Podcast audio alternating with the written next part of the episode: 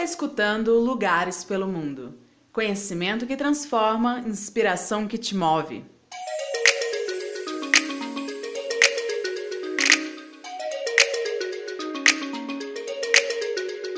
Olá, estamos começando mais um episódio do Lugares pelo Mundo. Eu sou a Ingrid Corsini e antes de apresentar o nosso convidado de hoje, eu gostaria de convidar você a seguir Lugares pelo Mundo nas redes sociais.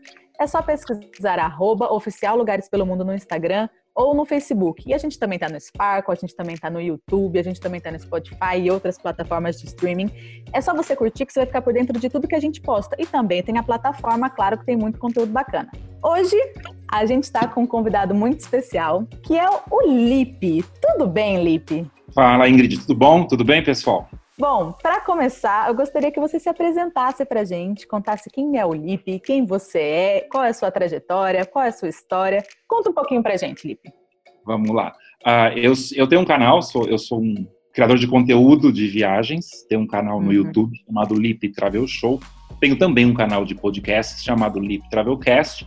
E o pessoal me acompanha também nas minhas redes sociais. O que, que eu tenho feito ultimamente? Eu crio conteúdo de viagem, isso pode ser através de tutoriais. Eu gosto muito de dizer que as pessoas acabam passando 70% do tempo planejando uma viagem e 30% do tempo só viajando. Então, acho que a parte de planejamento é super importante. De ter o foco, metade do tempo do meu canal em dicas para as pessoas comprarem melhor as viagens, para as pessoas uh, fazerem melhores negócios. Dicas mesmo de a gente que viaja muito, a gente tem experiência de coisas que deram certo, coisas que deram errado, né, que não deram certo.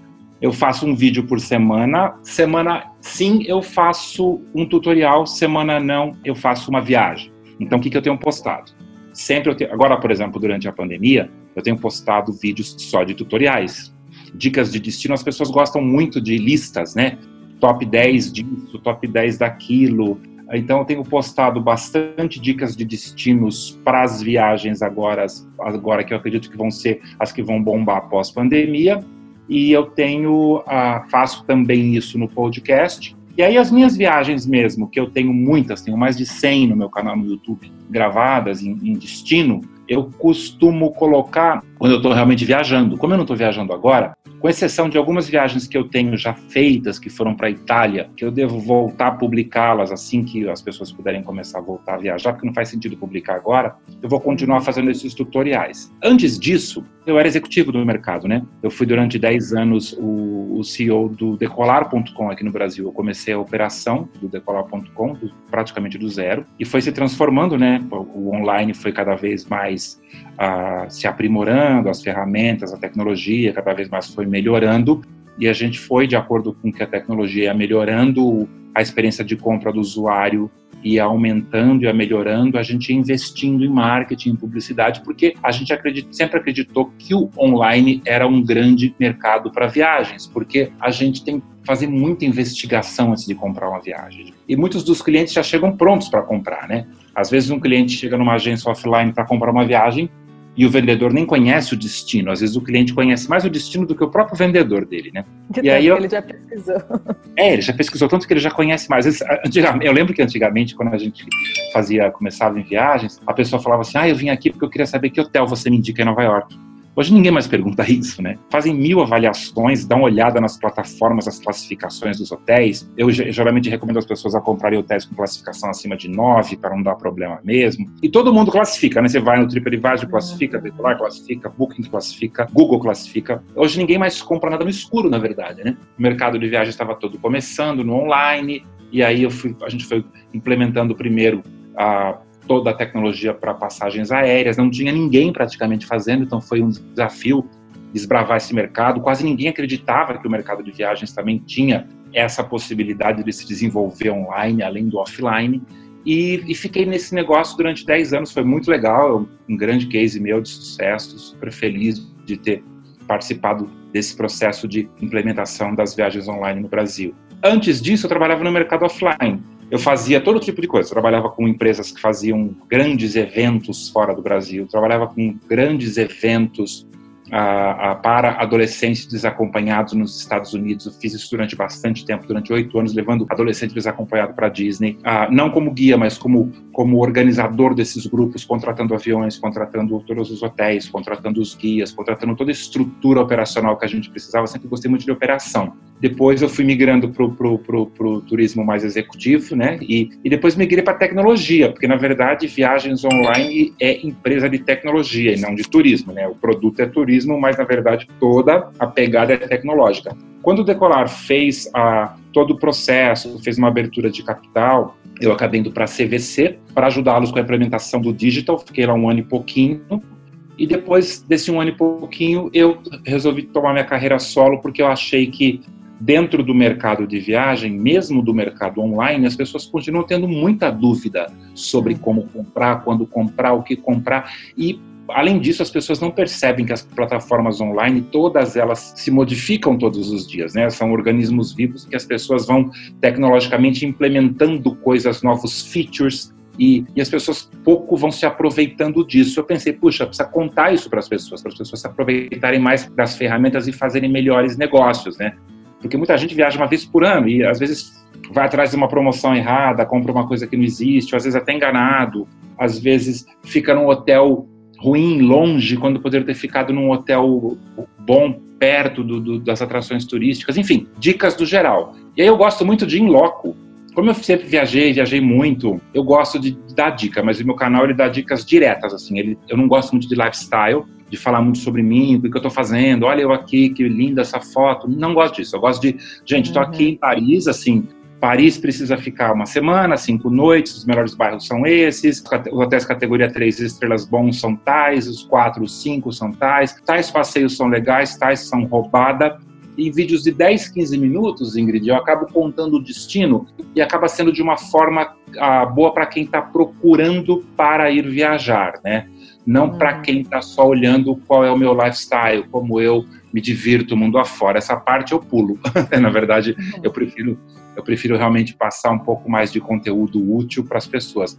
Então eu prefiro falar realmente focar um pouco nos destinos, aliás, um pouco não, focar muito nos destinos e focar no consumidor, imaginando ele como vai consumir aquele destino, ajudando ele a consumir de forma correta a viagem, ela faz parte de você, assim, quase que 100%, né? Então, sempre você trabalhou com viagem, sempre você esteve presente em viagem, hoje você trabalha dando dicas de viagem. A viagem, é, a, no sentido de se transformou no que você, no que você é. Pensando nisso, como que você tem alguma experiência, alguma coisa, por exemplo, quando na, na, adolescência, não sei em que momento que você chegou nisso, você falou, cara, eu quero trabalhar com isso, ou então isso faz parte de mim, eu quero realmente me envolver com isso. Teve esse momento aconteceu com você? Sim, sim. Eu acho que ah, quando eu comecei a viajar, eu tinha acho que 15, 16 anos e a gente vai para onde? Para Disney, né? Pela primeira vez. Eu, eu comecei já trabalhando com viagem com essa idade, tá? Uh, e aí eu já comecei a trabalhar com operação e de organização de grupos e eu fui então para os Estados Unidos para conhecer Miami, Orlando. E quando eu cheguei é, em Miami, com 15 anos você começou a trabalhar com, com, com os grupos já? Já, já. Eu, aí eu fui para sim, eu trabalhava. Aí eu fui para eu era eu, com 21 anos eu era já diretor de operações desses grupos, a empresa. Então eu comecei, eu comecei a ver a, aquela estrutura toda voltada para o turismo, eu fiquei impressionado, porque alguns países do mundo, o turismo é praticamente está entre os cinco principais produtos do país, né? Como você fala assim, nossa, uhum. tal país o principal produto é tecnologia, tal é petróleo, tal. Muitos países do mundo, o turismo está entre os três principais, né? E eu fiquei encantado com a estrutura de turística de Miami com a divisão dos bairros, com os passeios, dos passeios de barcos, passeios de ônibus, passeios de compras. Eu falei, gente, que loucura. E a quantidade de gente do mundo todo fazendo aquilo. Aí quando eu fui para Orlando, então eu pirei. Eu falei, nossa, olha só, que loucura. 100 ônibus chegando em horários diferentes, cada atração tem um horário diferente. Olha, olha essa quantidade de pessoas que trabalham nesse parque. Aí a gente faz aquele passeio subterrâneo em Orlando, na Disney. Olha a quantidade de gente debaixo da terra para esse parque funcionar. Eu fiquei encantado. Foi quando realmente eu falei, não, esse é um, esse é um segmento de mercado que eu quero conhecer melhor, quero trabalhar porque se aqui é assim, imagina na Europa, imagina na Ásia, né? Imagina nos outros continentes. Então foi foi quando o bichinho do turismo me mordeu, não largou mais. Agora eu vou te fazer uma pergunta que nem estava na pauta e me veio agora, e é uma, uma análise crítica até para quem está escutando, principalmente se for uma pessoa que trabalha com turismo. O Brasil, ele ainda não atingiu, essa é uma visão minha, nem 50% do potencial turístico que ele tem. Assim, ainda está muito aquém do, do, do, que ele pode. O que, que você acha que falta pro, pro, para a gente entender isso e começar a realmente se organizar não sei se só enquanto trade, porque tem o trade, que, que é isso, que trabalha com isso já ativamente, mas talvez enquanto população, alguma coisa. Qual é a sua visão disso, dessa, dessa, dessa transformação que o Brasil ainda precisa, desses passos que o Brasil ainda precisa dar em organização de turismo? Você fala em relação ao turismo receptivo, estrangeiros vindo para cá? Isso. Sabe o que eu acho, Ingrid? Eu acho assim, uh, uh, tem, tem um equívoco em relação ao tipo de turista que o Brasil tem que receber. As pessoas olham muito o turismo compara muito o nosso turismo receptivo com o turismo receptivo da Argentina. A Argentina é um país muito mais europeu que o Brasil, né? A Argentina é um país ah, mais antigo, a Argentina ah, no, antigo no sentido de, de, no sentido de turismo. A uhum. Argentina, a Argentina tem assim um turismo de terceira idade muito grande, porque ela se assemelha muito com Madrid, ela se assemelha muito com outras cidades da Europa. Então ela acaba atraindo aquele público europeu muitos, muitos 65 mais que viajam o mundo todo, são os mesmos do navio, os mesmos, e eles vêm em busca de, de, desse turismo cultural, desse turismo de museus, turismo de monumentos. O Brasil não é isso. O Brasil é praia, o Brasil é paisagem, o Brasil é gente, o Brasil, o Brasil é são as chapadas que a gente tem que são incríveis. O Brasil é natureza, né? Ah, então, o nosso enquanto o Brasil, no meu ponto de vista, não investir no turismo internacional jovem, nós não vamos dar esse salto. Eu acho que Olha a gente só, muito interessante isso que você falou, porque isso parte da gente entender a nossa própria identidade, entender quem a gente é, para a gente poder entender como a gente vai se vender, né? Sem dúvida. Porque se você olhar, olha, as, as grandes transformações assim que levaram a grandes hordas de turistas e os destinos se consolidaram, a grande maioria aconteceu nos lugares que os turistas americanos, porque eles são muitos, né? Os americanos são 320 milhões de pessoas, e você pode contar aí que pelo menos 80% viajam. E os americanos, eles que fizeram, eles, eles lançam moda de destino, eles lançaram moda das ilhas do Caribe, lançaram moda de Cancún. Então os americanos acabam sendo um grande volume de turistas que acabam indo para um destino e acaba virando uma tendência de todo mundo segui-los. Nós estamos tão pertinho dos Estados Unidos e a gente nunca teve turistas jovens americanos na quantidade necessária que a gente precisa para que isso tenha um turismo boca a boca mais desenvolvido. Eu não sei como é o investimento do Brasil lá nos Estados Unidos em relação a isso e nos países da Europa. Eu sei que o Brasil sim é muito ativo, faz muitas feiras e eventos no exterior. Sim. Mas, por exemplo, eu vejo uma grande oportunidade de turismo asiático para o nosso Nordeste. Acho que se um dia a gente conseguisse colocar uma rota uh, Pequim-Maceió criasse uma opção de destino para essas pessoas que, que querem lugares jovens do mundo, que querem, que conhecer outros lugares no mundo, para jovens, nós seríamos o primeiro da lista. O Brasil tem paisagens inacreditáveis, tem resorts para quem tem mais dinheiro, tem hotéis mais simples. Ah, tudo bem, a gente tem a questão, questões para lidar que as pessoas têm medo de violência, disso, daquilo. Mas se você olhar os grandes destinos turísticos, os lugares que as pessoas frequentam nos destinos turísticos, eles são seguros. O problema é que nós temos nas grandes cidades são as periferias das grandes cidades, né?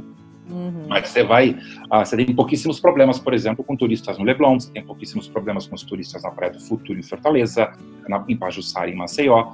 E acho que quando vai aumentando o volume de turistas, vai aumentando também o volume da segurança e tal, e tudo isso, uma coisa puxa a outra. Mas eu, eu, acho, eu acho que o Brasil deveria investir bastante na faixa uh, 25, 50, sabe, de, de, turistas, porque eu acho que é o nosso grande potencial e acho que a gente explora isso pouco. A gente fica se comparando com destinos históricos, onde a gente atrairia turismo de terceira idade. Turismo de terceira idade não vai para o Nordeste, não vai fazer uh, uh, passeios pelo Pantanal, não vai fazer passeios de uma semana na Amazônia, sabe? Não vai, assim, é aventura, né? Aqui no Brasil é, é aventura. aventura. Pois é, não vai, não vai para chapada, sabe, fazer trilha. Tem tanta gente no mundo que faz isso e a gente não consegue capturar esse turista para o Brasil porque a gente acaba se olhando muito, se espelhando muito em países que fazem uh, turismo mais histórico, como Argentina, Chile, sabe? Maravilhoso. Muito interessante isso. Então, assim, buscar uma identidade mesmo. Isso, por exemplo, eu sou de Mato Grosso do Sul, né? E Mato Grosso do uhum. Sul é um, um estado muito novo e é muito confundido com Mato Grosso. Sim. E faz muito parte de Mato Grosso do Sul realmente entender essa identidade, se apropriar dessa identidade para conseguir se vender e falar: não, você vai vir para o Pantanal, você vai vir para o Pantanal Sul, você vai vir para Bonito, você vai vir para Bodoquena, você vai vir para a Serra uhum. da Bodoquena, e você vai entender Mato Grosso do Sul enquanto Mato Grosso do Sul, que não é Mato Grosso. Aliás, meu vídeo dessa, que não é meu vídeo dessa semana é justamente essa explicação: as diferenças Maravilha. dos passeios no Centro-Oeste, a diferença de Mato Grosso para Mato Grosso do Sul, que desde 79 é independente, e essas coisas todas que eu falo, eu falo um pouco de Pantanal Norte, Pantanal Pantanal Sul comparado com Bonito, comparado com Goiás, que tem lugares inacreditáveis para se visitar, né? E as pessoas. Goiânia é uma cidade incrível, Campo Grande é uma cidade incrível, né? Então, assim, Cuiabá é uma cidade deliciosa, as pessoas acabam focando só para praia, olhando só, olhando só para o lado de lá. Vamos olhar para o lado de cá também, né? Sim. E eu acho que a, a gente, assim, sabe o que eu acho, Ingrid? Eu acho que essa pandemia. Uh, deveria deixar uma lição bem legal para a gente. O, o, o, turista brasileiro que vai para o exterior, o nosso turista classe média, B+, né, vamos chamar de B+, assim que ele vê uma oportunidade, ele vai correndo para fora, né? O, o, uhum. o, vai para os Estados Unidos, geralmente nos focos, no, no, nos, nos pontos, pontos, principais, que é Flórida e Nova York, ah, ou, ou, então vai para a Espanha e para a França, e aí os mais iniciados acabam fazendo viagens para outros lugares, dependendo um pouco do, do repertório da pessoa, da quantidade de dinheiro que ela tem, ela vai, ela vai acabando ampliando aí, porque ela quer fazer um xizinho no mapa de destinos dela. E essas pessoas nunca deram oportunidade para o Brasil, né? Poderiam, por exemplo, olhar para as nossas chapadas, olhar para os nossos canyons do sul. Nós não temos, nós não temos um canyon como os de Nevada, mas nós temos canyons incríveis no sul. Nós, nós não temos a a, a, a, essas planícies incríveis que tem na Ásia, mas nós temos as nossas chapadas, nós temos a nossa Amazônia. Nós temos tanta coisa legal que as pessoas buscam fora do Brasil. Nós temos cidades incríveis como São Paulo, como Curitiba, né? As pessoas acabam indo para cidades super similares às nossas aqui na América do Sul, né, na, em Buenos Aires, no, em Santiago, em Bogotá. Aí vai ser a oportunidade das pessoas se encontrarem com o Brasil, eu acho, sabe? Essas pessoas que têm mais poder aquisitivo. E esse turista é necessário conhecer o Brasil, porque esse turista ele pode ser um potencial investidor no Brasil, né? Ele pode se encantar com um lugar e falar: nossa, eu quero fazer aqui uma plataforma de vidro nessas duas chapadas. Eu quero falar com o governo para ver se eles autorizam, para virar um ícone turístico brasileiro para trazer gente do mundo todo. Lembro que quando a China fez aquela plataforma de vidro, ou então quando o estado de Nevada fez também aquela plataforma lá no deserto, aquilo virou, assim, virou peregrinação para conhecer uma coisa porque foi inventada no meio do nada, uma, uma modernidade. Uhum. E a gente tem tanto potencial para fazer isso, né? Eu maravilhoso, só maravilhoso. por viajar para o exterior, mas eu sou um cara louco pelo Brasil. Acho que quanto mais a gente viaja para fora, mais a gente quer ver o Brasil. A gente fica vendo exemplos e fala: nossa, a gente poderia ter isso lá, né? A gente poderia ter aquilo lá, a gente poderia ter outra coisa lá. Não sei se você é assim, mas eu, toda a minha viagem no exterior, eu tento trazer um exemplo e tento contaminar, no bom sentido, as pessoas a gente ter algo parecido aqui também para o nosso povo. Maravilhoso, porque você já respondeu, na verdade, algo que eu ia te perguntar sobre como que você tem essa visão do futuro pós-pandemia. E eu acho que é realmente uma oportunidade para o Brasil, principalmente, por exemplo, tem se falado muito aqui de Bonito, eu sou Mato Grosso do Sul e eu tô aqui em Bonito agora. E em Bonito tá. fala-se muito sobre isso, sobre como que o ecoturismo, como que isso vai ser uma janela de oportunidade pós-pandemia, porque as pessoas vão procurar estar mais perto da natureza, conectadas com a natureza. E maravilhoso tudo que você colocou, é realmente essa questão da identidade que vai muito além de um turismo, né? Vai do, do brasileiro se encontrar enquanto um povo e realmente Sim. se abraçar e se aceitar, né? É a gente fazer as pazes com os nossos, com, com os nossos destinos, né? Quanto mais eu escrevo, quanto mais eu, eu, eu escrevo sobre o Brasil, eu tenho feito muita pesquisa agora, né? É, para falar sobre os destinos, uh, cara, é inacreditável como isso aqui é incrível, né? É Sim. inacreditável como o nosso país é incrível. E, assim, e, e, assim não, é fazer a poliana, né? Mas é assim, a gente também não pode ficar só olhando as desgraças, né, Ingrid? Claro. A gente tem que trabalhar o, o, o lado, o, o, lado bom da, da, da história que envolve o lado bom da economia, a gente tem que ajudar, a, trabalhando, a gente tem trabalhando no turismo nacional, a gente tem que ajudar, você, você falou que está em Bonito, as pequenas pousadas, os pequenos restaurantes, as agências de viagem que fazem passeios, porque eles, esse pessoal sobrevive disso, né? Sim, então, sim. assim, a, acho que é hora da, da, da gente se voltar para o turismo nacional e a gente se voltar para as pequenas e médias empresas que movem o turismo. Porque as grandes marcas internacionais, elas sempre vão vir e vão meio que abocanhar quando elas sentirem uma oportunidade de negócio também. Mas assim, a beleza está em você ir para uma pousada, seja em Bonito, seja em, em Monte Verde, seja lá em cima na, na em, em, em Presidente Figueiredo, na Amazônia, sabe? Eu acho que. que e as pessoas, gente... o Brasil agora, principalmente, vai precisar muito desse apoio do brasileiro, né? Desse apoio de, de que você vá e você realmente esteja lá, esteja presente não só conhecendo, mas ajudando economicamente mesmo. O Brasil vai uhum. precisar desse nosso apoio. E eu espero muito, sinceramente, que as pessoas que têm condição financeira boa, que estão acostumadas a viajarem para o exterior todos os anos, estão acostumadas com aquele conforto, com aquela qualidade que comecem a viajar pelo Brasil nesses três, quatro meses que a gente não vai poder viajar para fora, vejam possibilidades de oportunidades de ajudar tudo isso a ser melhorado e a gente dar um salto de categoria para a gente poder mostrar para o mundo que a gente tem também muita coisa legal para caramba aqui que nós brasileiros consumimos e que eles devem vir consumir também. E aí sim a gente começar a fazer um trabalho grande de atrair o turista jovem, né? O Brasil quando for descoberto como destino para jovem não vai ter para país nenhum.